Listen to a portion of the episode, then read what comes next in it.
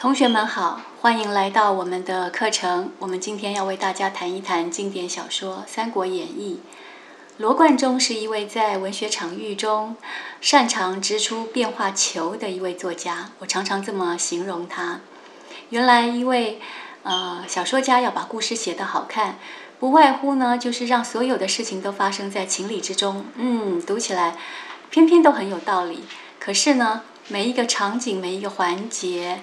呃，都在我们的意料之外，很多事情都超出了我们的想象，这样才会让人觉得精彩有趣，很想要再继续往下看，不是吗？举个例子来说，当刘备呢想要在战场上立下一番汗马功劳的时候呢，他就去寻求卢植的帮忙，这很符合情理之内哈，因为卢植呢就是刘备的老师。学生想要出人头地，去请求老师的协助，老师当然会提拔学生。可是呢，超出我们意料之外的是呢，卢植却把刘备呢派到黄甫松跟朱俊那儿去做协助的工动作，这就是一个出其不意的变换叙事了。原来刘备呢是要来帮助卢植的，却没想到卢植却给他了一千名的官军。让他去转战到颍川这个地方去帮助黄甫松跟朱俊。好看的故事呢就要往下继续发展了。原来黄甫松呢跟朱俊他们对抗这个黄巾贼张角的弟弟张良和张宝呢就在这颍川这一带。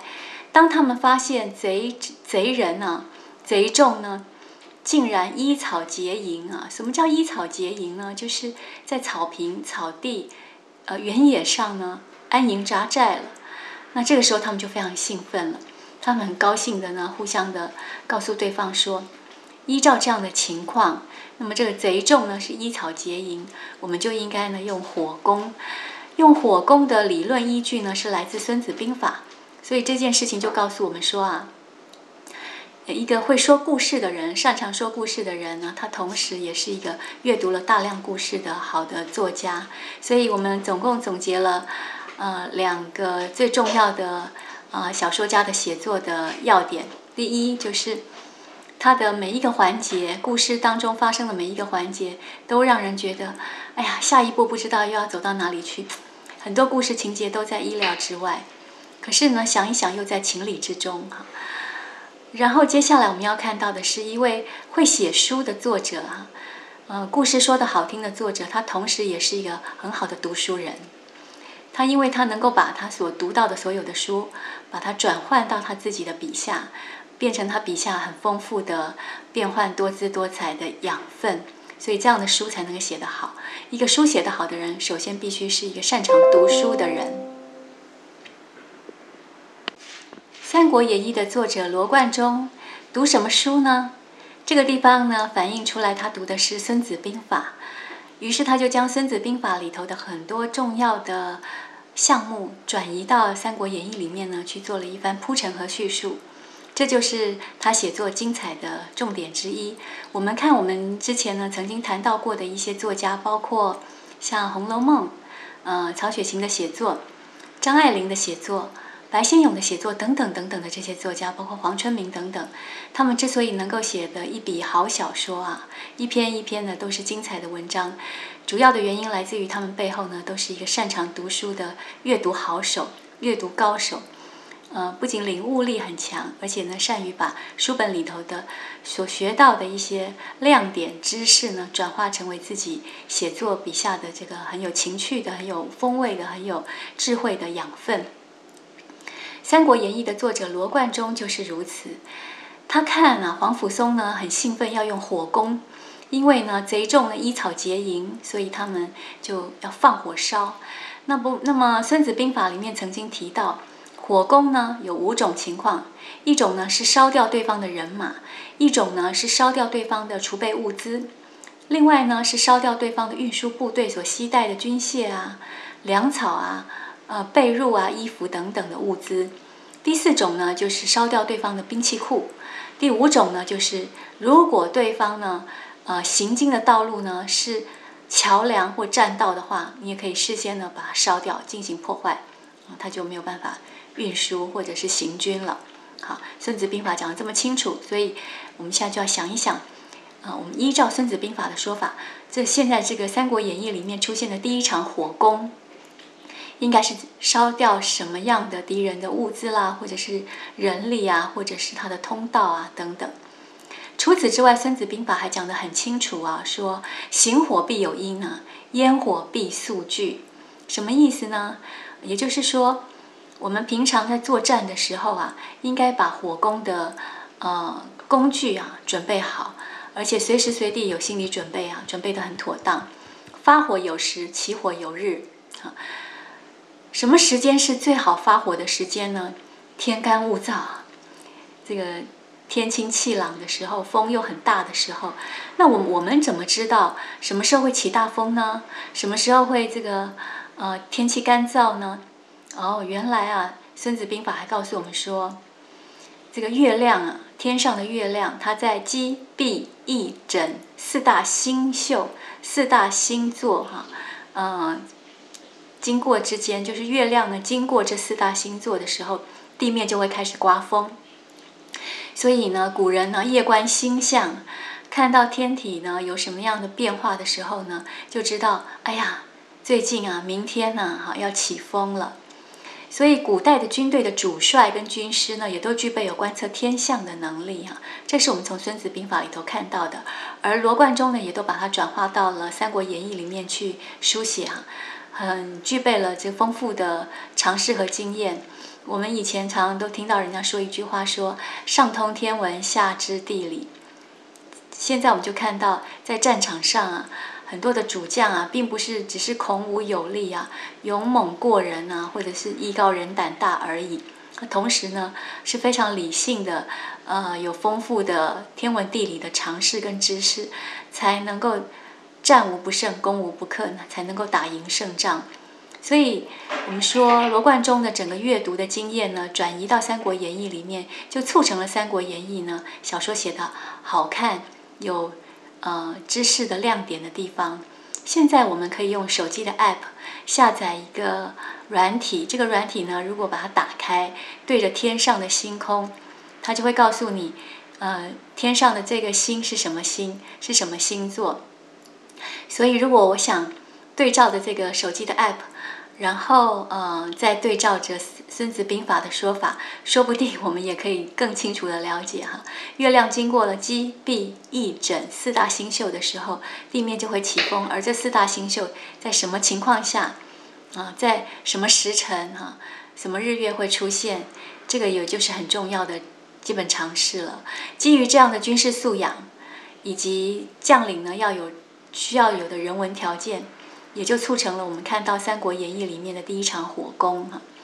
当时呢，每个军士呢手上都拿了一束草，暗地里面就埋伏起来，不动的哈。随之而起的呢，真的是呃夜观星象以后发现今天会起大风，果然那天夜里面呢就兴起一阵大风了。由此我们也可以想见，中国古代有许多的战争文学作品。他出现了一些军师或统帅，说什么夜观天象，说什么呼风唤雨。其实有的时候并不是单纯的奇幻文学，可能具有实际上的天文跟气象学的理论作为基础也说不定。啊，这个是一个很有趣的考察面向。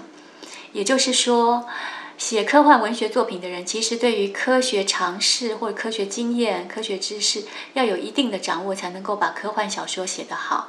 除除此之外呢，我想，嗯，很多的战争文艺作品，包括了影片、剧本等等，也需要有这方面的基本素养跟常识哈。还有很多推理小说哈，呃，也需要就是犯罪小说、公汉文学哈，可能也很需要很多生活中的呃基本常识跟很多呃仔细观察的面向呢，作为背后的依据。所以，作家其实也是一个很懂得生活的人。第一个，我想，好的作家一定是一个心理学家，懂得人性，懂得人的心理，很深刻的懂得人的心理。嗯，在平凡的岁月里头，能够去挖掘，呃，某些人幽微的心性的变化，这就能够写好小说。更何况呢，是在一个动荡的、不安的、战乱的时刻，更可以把人性刻画的很深刻。所以，好的小说家呢，其实也就是一个好的。精神分析师跟心理学家。除此之外，好的小说家呢，他也是一个科学家，或者是说他比科学还要先行。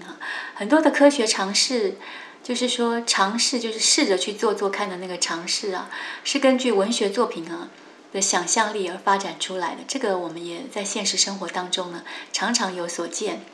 那么《三国演义》呢，就是基于天文气象学的理论作为基础呢，展开了小说里面的第一场火攻。我们来看，当时顺理成章，在二更天的时候呢，就发生了第一场火攻。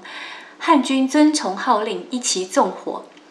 黄甫松和朱俊随即呢，就引兵攻入了贼寨。啊，一时之间呢，火焰张天呢，贼众惊慌。嗯，要形容当时黄巾军啊，就是黄巾贼啊。他们恐慌的景象的时候呢，小说家呢的修辞就啊精辟简练呢，如诗如画。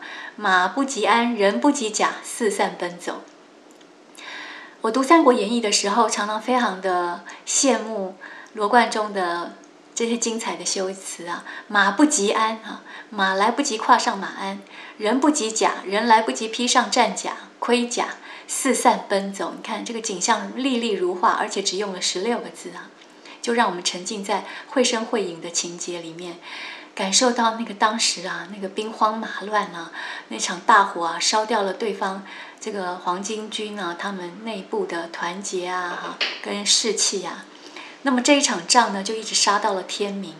张良跟张宝呢，引着残败的军士呢，夺路而走。你看“夺”这个字用的非常好，就是抢夺的“夺”啊，就赶快呢找路啊，想办法这个。为了保命啊，想尽办法呢，找出路来哈。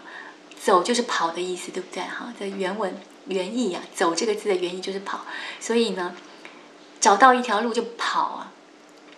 就在这个时候，罗贯中呢又来了一个出人意料之外的变化球啊，惊人之笔。他选择在这个时候呢，让《三国演义》里面的一个大人物登场了。这个人是谁呢？叫做曹操。小说里面说呀。忽然有一彪军马，竟打着红旗，当头来到，截住了去路啊！哎，你夺路而走，我就截了你的去路。那么这一彪军马，这样子岂不是坐收渔翁之利吗？那这个火烧了半天，好像就被他给劫了。这个张良跟张宝去了，这一彪人马呢，正是曹操。首先量词用得好，大家知道中文里头啊，最复杂的一个，嗯。学习在外国人在学习中文的时候，觉得最复杂的一个环节之一就是，嗯，量词。譬如说，你说火攻，那火攻的量词是什么呢？一场火攻。你说军队，军队的量词是什么呢？小说家竟然给我们的答案，叫做彪。一个老虎的虎，右边在三撇，啊，彪悍的彪啊，一彪军队。竟打着红旗啊！哦，原来曹操的旗帜是红色的，当头到来，就是呢，好像猛然的就在你头上当头棒喝一样打了一拳呢，就是迎面而来，迎面而来，好像就不是那么的惊恐了，不是让那么让人惊恐了。他是说他当头的，就像棒的，就重量的这样有重量感的打下来的感觉。所以这些词词汇啊之精彩啊，超过我们的想象。我想有两部文学作品是文言跟半文言的作品，都是我非常非常欣赏的作品。啊，纯文言的就是《聊斋志异》，半文言的呢就是《三国演义》。如果我们能够熟读这两部书的话，我相信大家的文章跟作文一定会写得非常好。而且你若仔细的去，呃，斟酌它的修辞跟用语的话，你会觉得很惊讶，也很赞。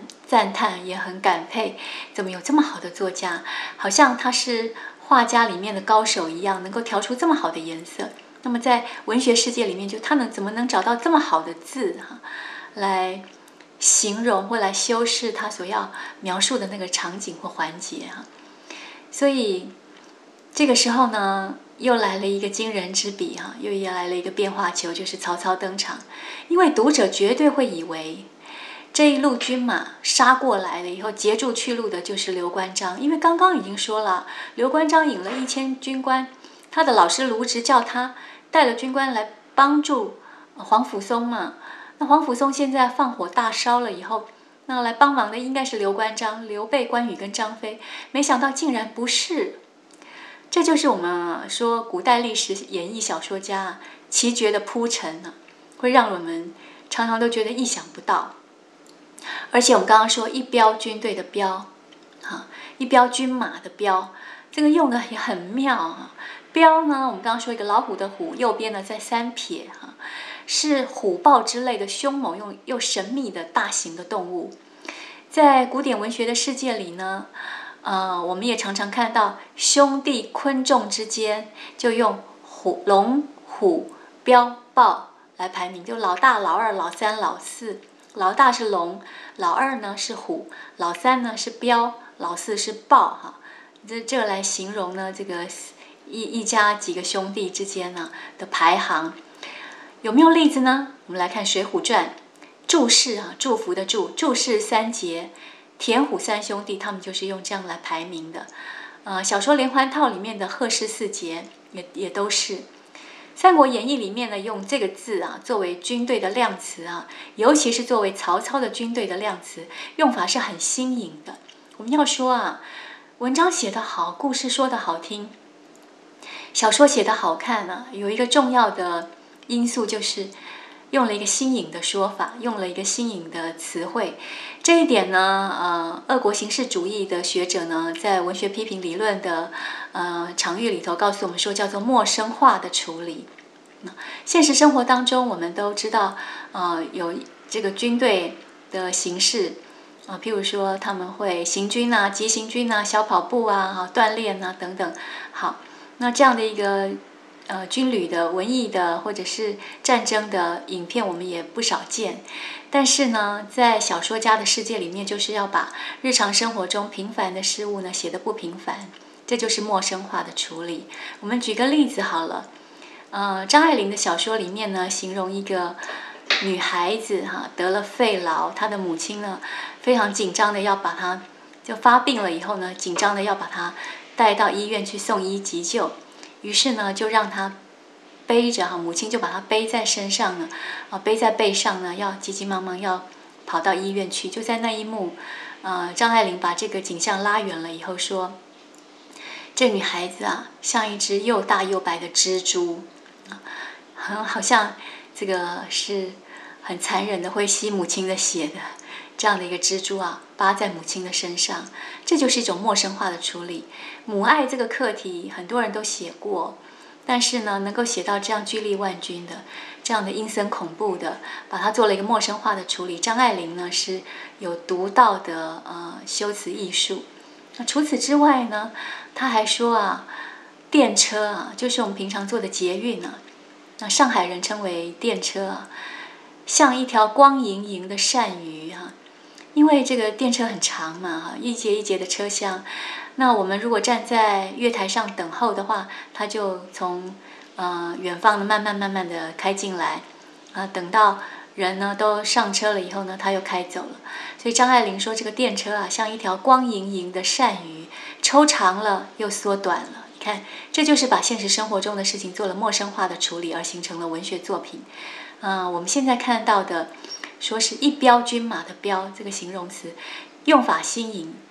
呃，真使人迷恋呢。这个文字啊的美啊，又让人满心佩服。其实就是一种呃很精彩的陌生化的写作。好，那么接着呢，我们说打着红旗的军队呢，来到了面前之后，为首闪出一个将领。闪这个字是不是也用得好？为首呢，走出一个将领就弱了很多。好，小跑步出来一个将领那就不对了。为首闪出一个将领啊，闪出来的。就是突然之间很亮眼的哈，就什么突然展现在我们的眼前。身长七尺，身长七尺，因为身长八尺，像关羽，呃，像正史里面记载的诸葛亮，哈，还有赵子龙，哈，他们都是身长八尺。嗯，据我们将从前的度量衡呢换算成今天的，呃，我们一般的尺尺规呢。他们八尺的人就有一百九十二公分以上，所以现在这个为首的闪出一将哈，呃，身长七尺，所以呢，少说也一一百八十几公分。细眼长髯啊，眼睛细细的一眯眯的啊，呃，胡子很长，所以细眼长髯。现在官拜呃骑都尉，是沛国谯郡人啊，安徽人。姓曹，名操，字孟德，安徽人。曹操就是这么忽然的飞进故事里来的，这么忽然的飞进故事里来，真的是写的非常好看。而接下来呢，罗贯中呢就把故事又插出去了，这个飞进来又插出去哈，这个写作很有意思。天外飞来了一篇曹操的小传，插出去以后，而且文中呢又在在在的有另外一个。呃，大主角刘备的影子存在，怎么说呢？先看曹操，因为他飞进来了以后呢，我们又把故事呢带回到他原点的地方去看他小时候是怎么成长的，啊，所以又插出去了。这个曹操啊的父亲叫做曹嵩啊，本来不姓曹，姓夏侯，夏侯氏。而这个呃曹嵩呢，原本姓夏侯氏，什么时候改姓曹的呢？是因为呢，他做了皇帝的近臣曹腾的养子，所以因干爹呢姓曹，所以啊曹嵩呢就改姓曹。所以小说里面说冒姓曹，冒呢就是我们现在写成感冒的冒，冒昧哈，感冒的冒，就是其实呢是，嗯，就是突然之间呢就是从夏侯氏改成了曹曹姓，但事实上是冒用的。嗯不是真正姓曹，那么曹嵩呢就生了曹操，曹操小字呢叫阿瞒，嗯，另外有个小名呢叫吉利哈。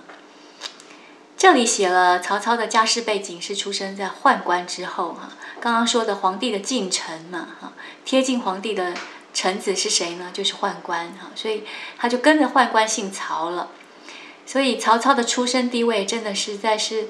嗯，说不出口来的哈，他是属于宦官之后，作者的目的显然是要跟身为中山靖王之后的汉景帝，呃，玄孙的刘备做一个高下立判的比较。你看，论出身背景就不一样。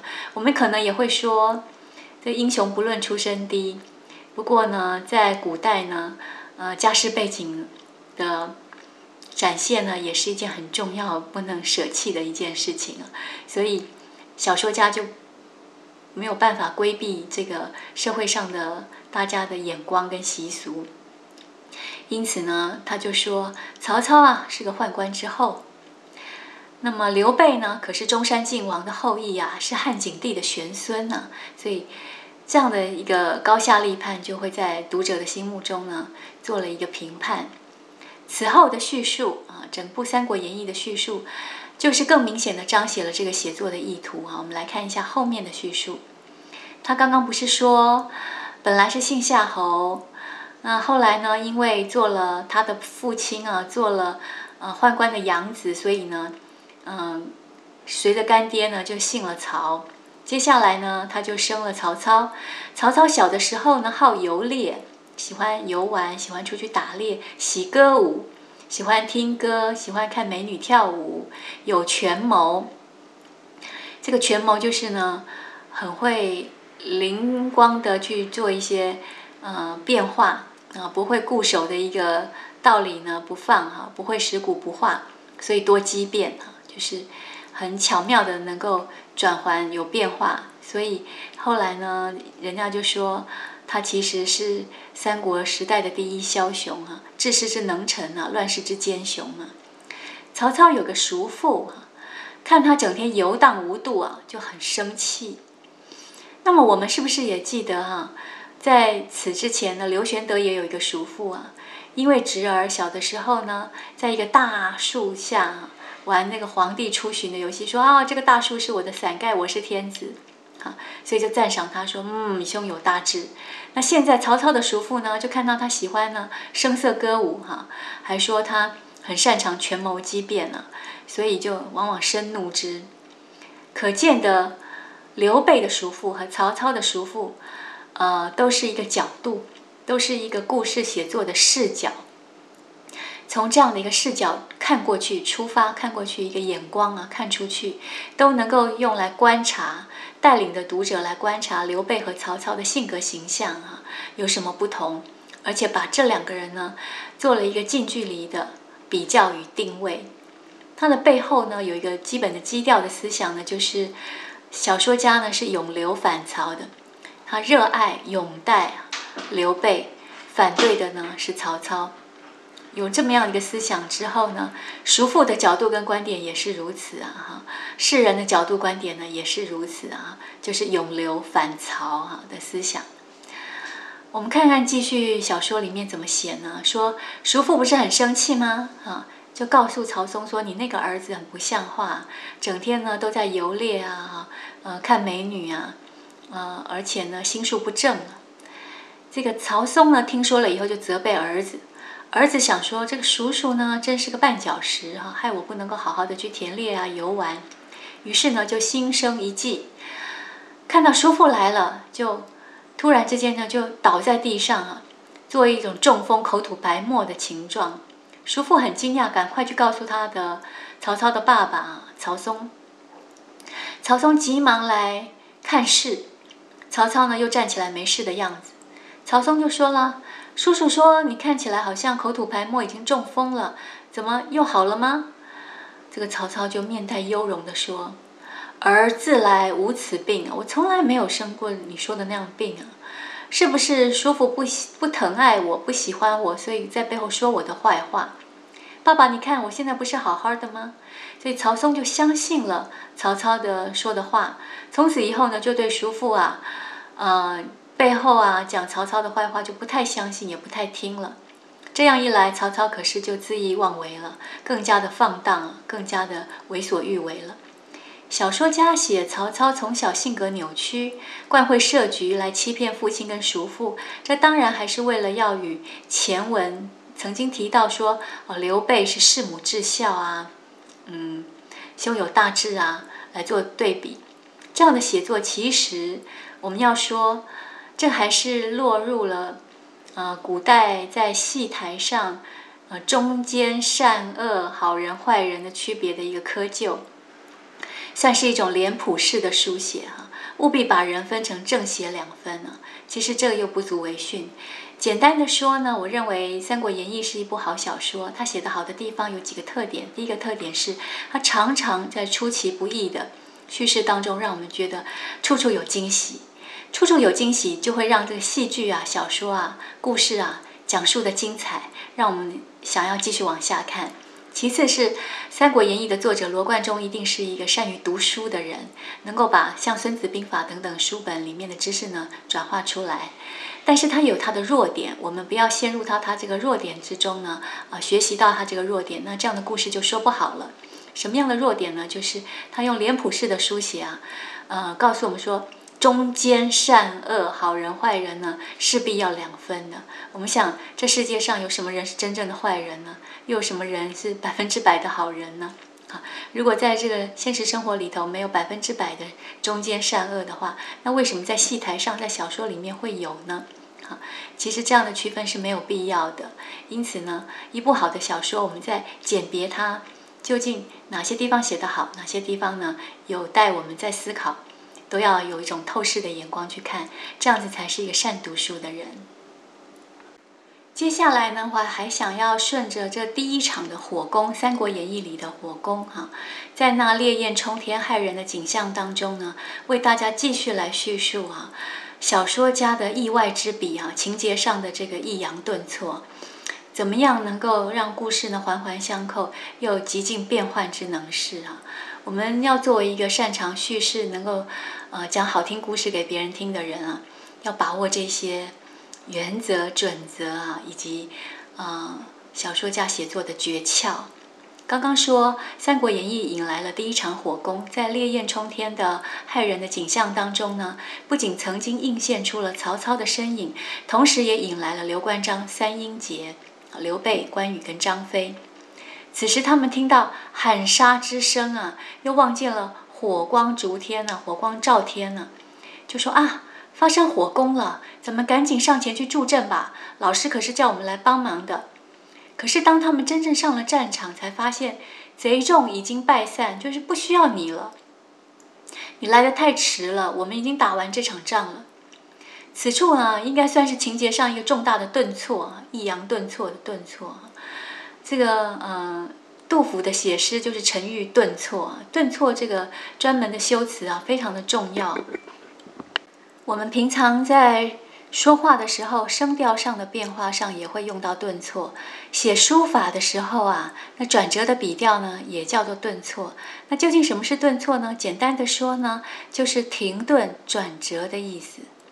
尤其是在小说的写作上，如果出现了一个突然之间的停顿，跟剧情的转折，会带来更大的意外之笔啊。所以这个地方呢，说啊，上了战场，突然发现已经打完了。这不就是一个很大的顿挫吗？紧接而来的故事里呢，还呈现出了一峰还比一峰高的，一山还比一山高的巨大的戏剧张力哦。我们看此时刘备，他见到了黄甫松跟朱俊，就说：“我的老师卢植叫我来帮你们的。”那黄甫松就说了：“他说来帮我，真太好了。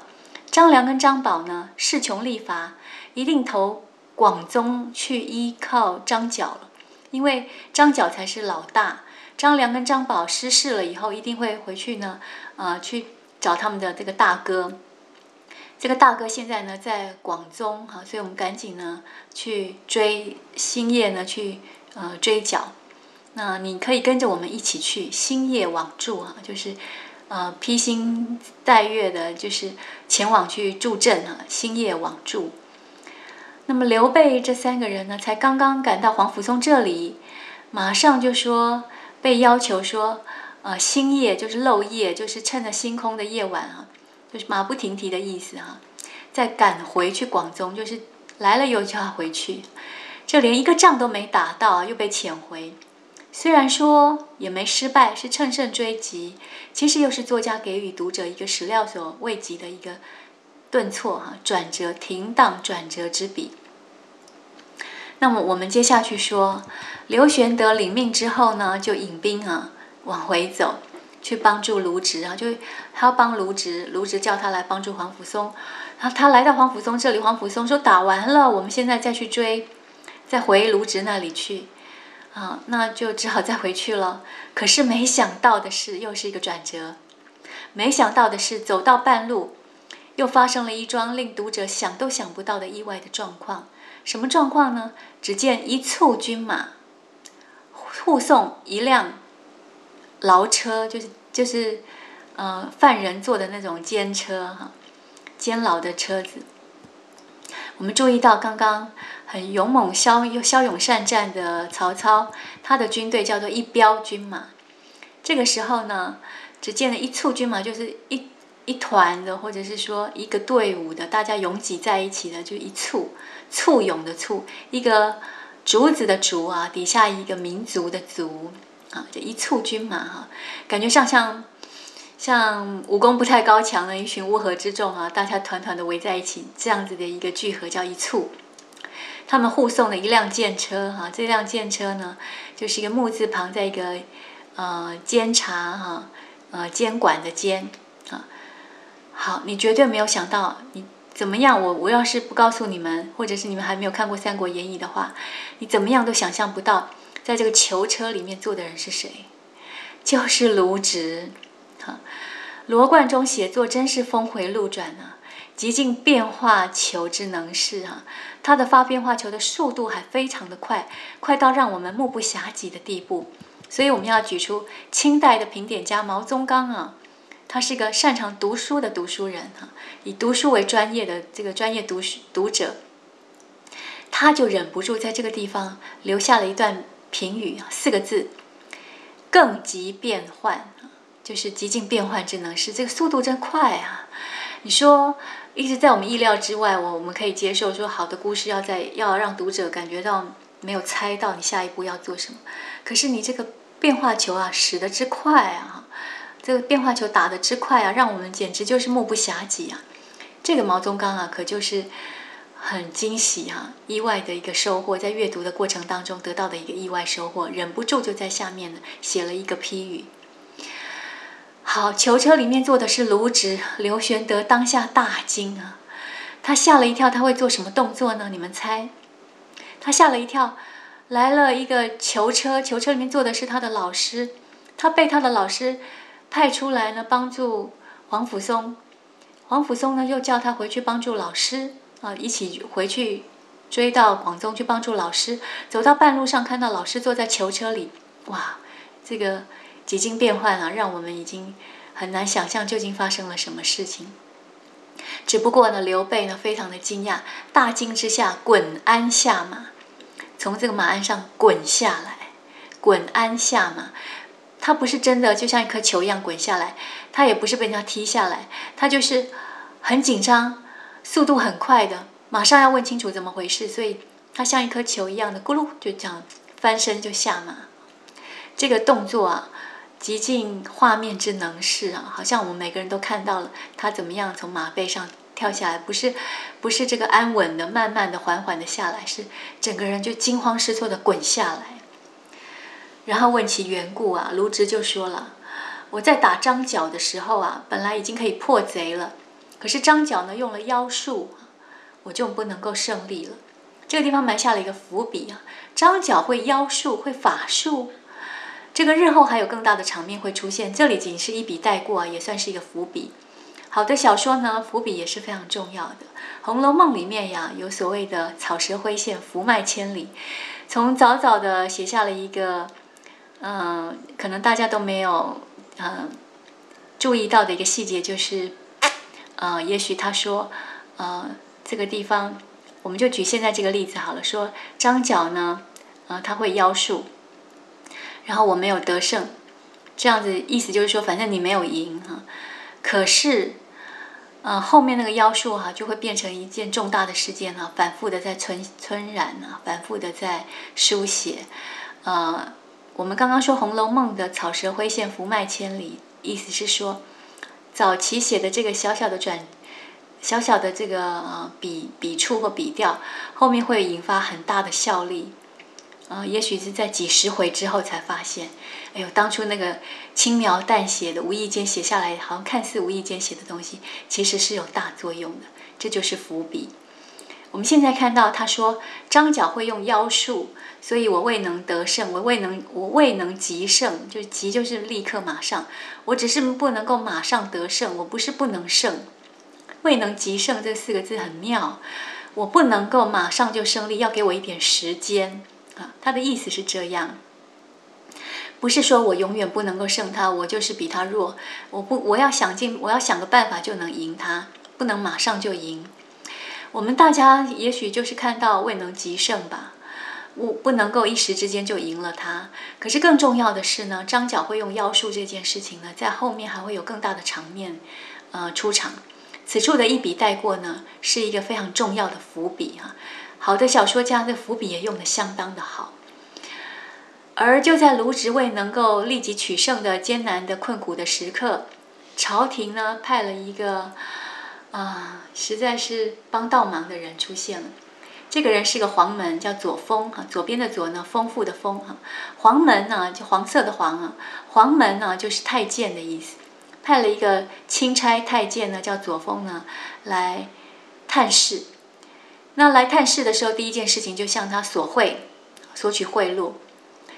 卢植呢，当场就回答他说：“我军粮都不够了，哪里有钱奉承天使呢？这个天使就是上朝的这个呃上邦的这个天子呢派遣来的使者，叫天使。”卢植拒绝左峰所引来的结果呢，恐怕会令令我们更加的拍案称奇。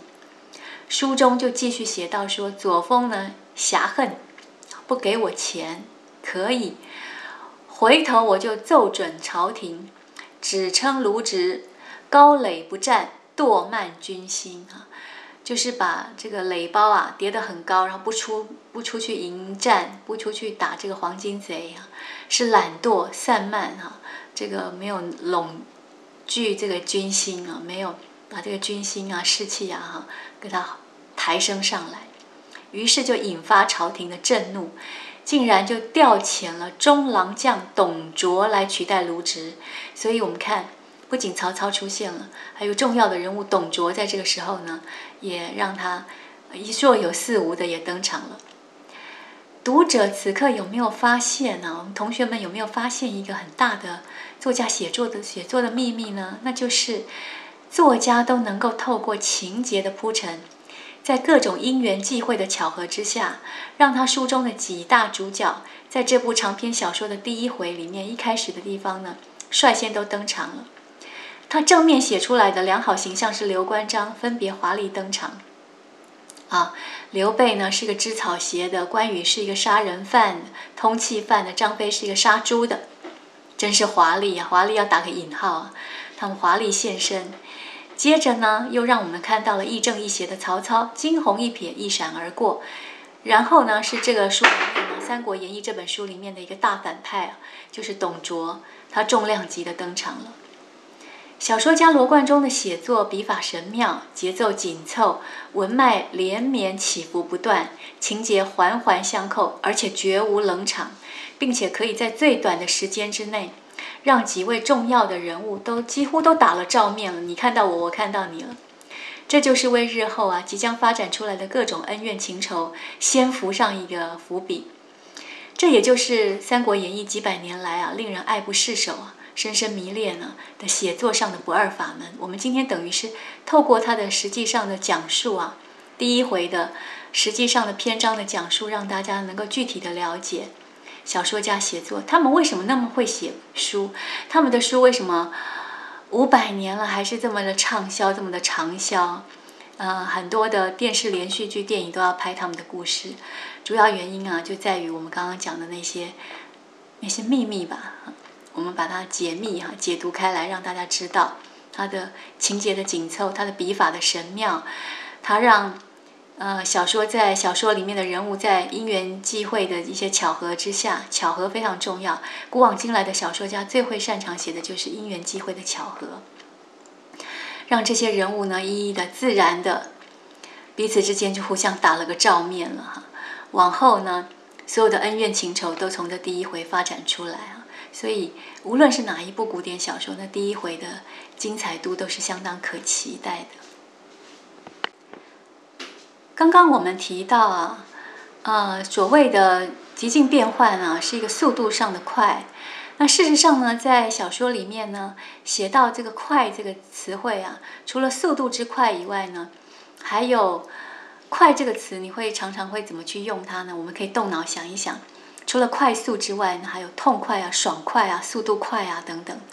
那如果要说《三国演义》里面有没有一个人物，呃，下一字褒贬的话呢，可以用“快”这个字来形容他的，我认为就是张飞。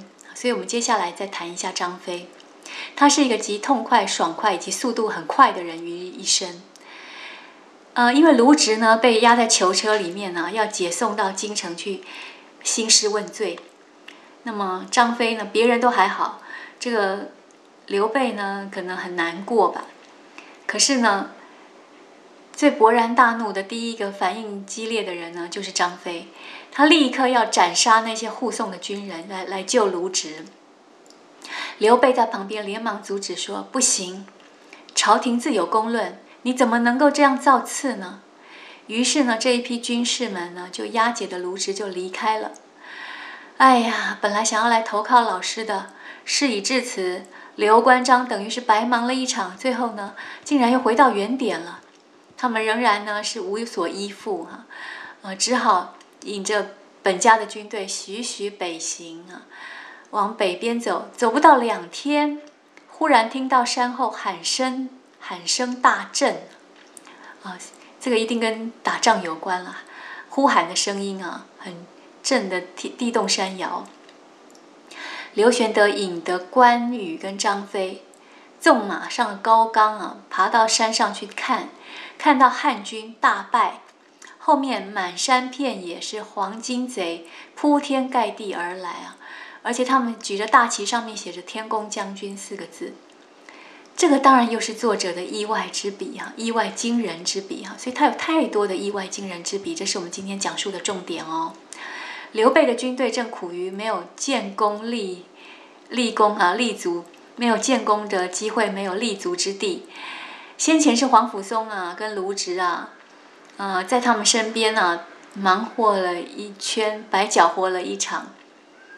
就在计划全乱了套，三个人一筹莫展，不知道该何去何从的时候，天上突然又掉下了一批黄金贼。好啊，这个是我们建功立业的时候了。所以刘玄德立刻辨清了方向。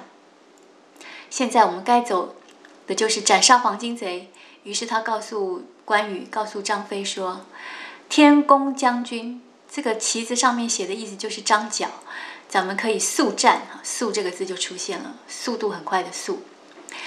刘玄德呢，两番往来，本来要去助战，但是都没有打到仗。啊，要去帮卢植，没有帮到；要去帮黄甫松，也没有帮到。白跑了两趟之后，如今呢，没有要打仗的时候呢，反得一战。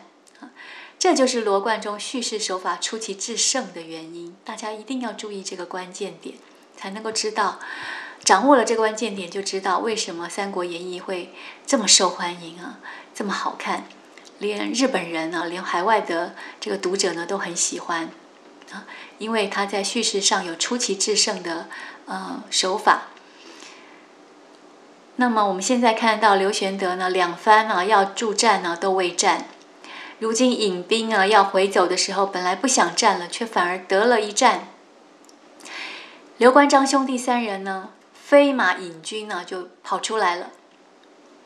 读者知道，你们大家知道为什么张角会在这个地方出现吗？啊，原来啊，他们正杀败了董卓。董卓刚刚呢出现过一下子，嗯，结果没想到。竟然是一个败军之将的姿势啊！啊，这个态势，就是因为呢，啊，张角呢正在追击董卓，所以趁势趁胜呢追来。他想要将董卓的军队一网打尽啊！简单的讲就是这样子，所以他就这么出现了。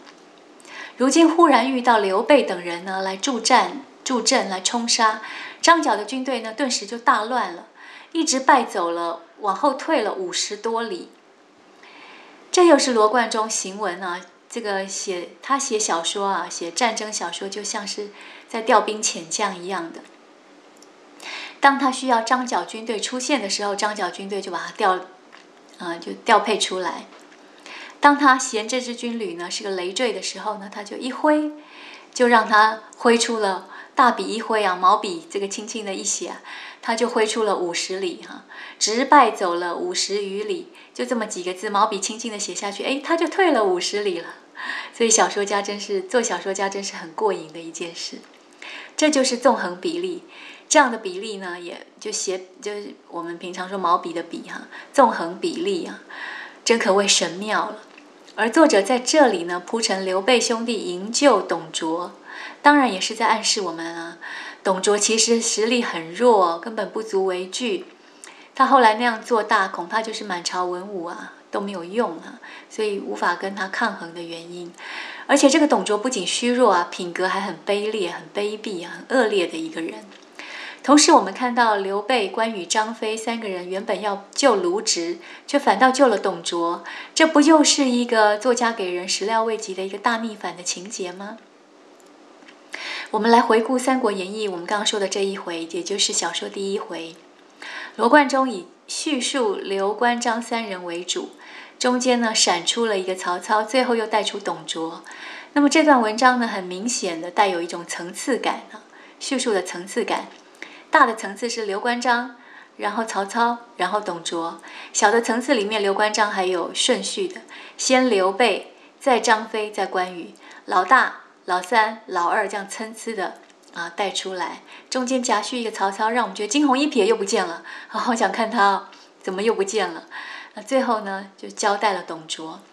所以我们说，这样的一个文章的写作，明显带有一种层次感，笔端呢也留有一个回旋的空间，让我们可以看得出来，罗贯中是一个从容不迫的在叙述的一个小说家。他人物的登场的顺序呢有所调节，不会矮板。各种角色的比重呢，也呈现出了参差跌宕的姿态，这是我们平常在叙事的过程当中啊，很值得效法的地方。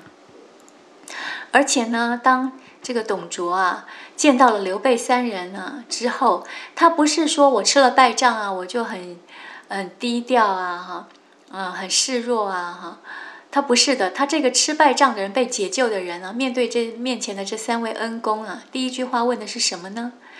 你们三人现居何职啊？哎呦，这么趾高气扬。这就使得刘玄德一时之间呢，呃，语塞了。他不是常常会告诉人家说：“我乃汉景帝玄孙，中山靖王之后吗？”不是很擅长，呃，就炫耀他的辉煌的家世背景吗？这个时候呢，被董卓这么问了一下，说：“现居何职啊？”却只能够唯唯诺诺的说：“呃，伯身啊，伯身就白身啊，白色的白，身体的身，就是没有任何官职。”董卓立刻摆出了一个蔑视的姿态，说：“呃，小说里面说轻之不为礼，轻就是轻侮、轻慢、轻视他们，不行礼，不不打工作揖，呃，不感谢。这就是一个忘忘恩负义的可恶之人。于是他又惹怒了张飞，张飞大怒，哈，张飞是《三国演义》里面第一个速度快、痛快、爽快之人嘛。他说了：我等亲赴血战。”救了这厮，他却如此无礼。若不杀之，难消我气。提刀入帐就要来杀董卓。哎呀，这个人真是太爽快了！凡读《三国演义》的人，没有不被张飞快人快语所折服的，就是他很痛快。他不像刘备啊，这个处处呃想的很多啊，所以很多事情敢想但是不敢做。张飞呢，就是。以速度快、爽快性格，这个爽快做事痛快呢，让人觉得好一个快人快语的张飞啊，所以为他所折服。他见到卢植受委屈，就说要救卢植；他见到董卓无礼，就要杀董卓。显然是一个毫无算计的豪爽的汉子嘛。所以呢，我们就说，在罗贯中的笔下写的张翼德、张飞啊，真可以算是全书当中的第一个快人了。